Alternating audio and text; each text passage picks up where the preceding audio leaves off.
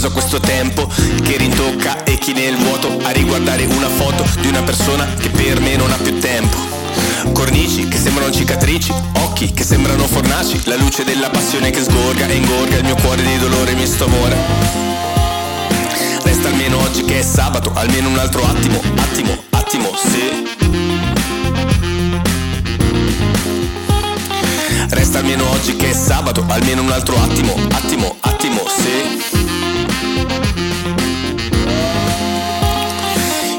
sono fradicio ma il tuo giubbino sì E non ti vuoi far pestare la giacca anche se stai brinando E ti capisco oggi più di ieri È proprio per questo che certi pensieri tornano alla mente quando meno servirebbe E quando meno servirebbero le lacrime è un attimo E la mia giacca non mi protegge Cerco di trovare un senso al nostro smarrimento Io troppo fragile, tu troppo giovane E penso che ci si potrebbe riprovare in un altro spazio-tempo. Ora in ballo un'altra storia, al massimo ti dedico una mezz'ora di sospiri.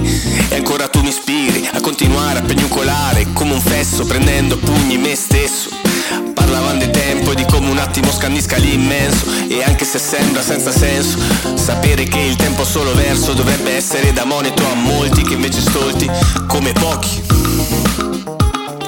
Trattano la vita come fosse un semplice parco giochi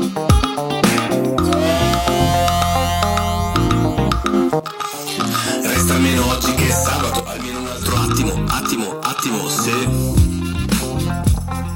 Ah, ah, ah, ah. Resta almeno oggi che è sabato, almeno un altro attimo, attimo, attimo,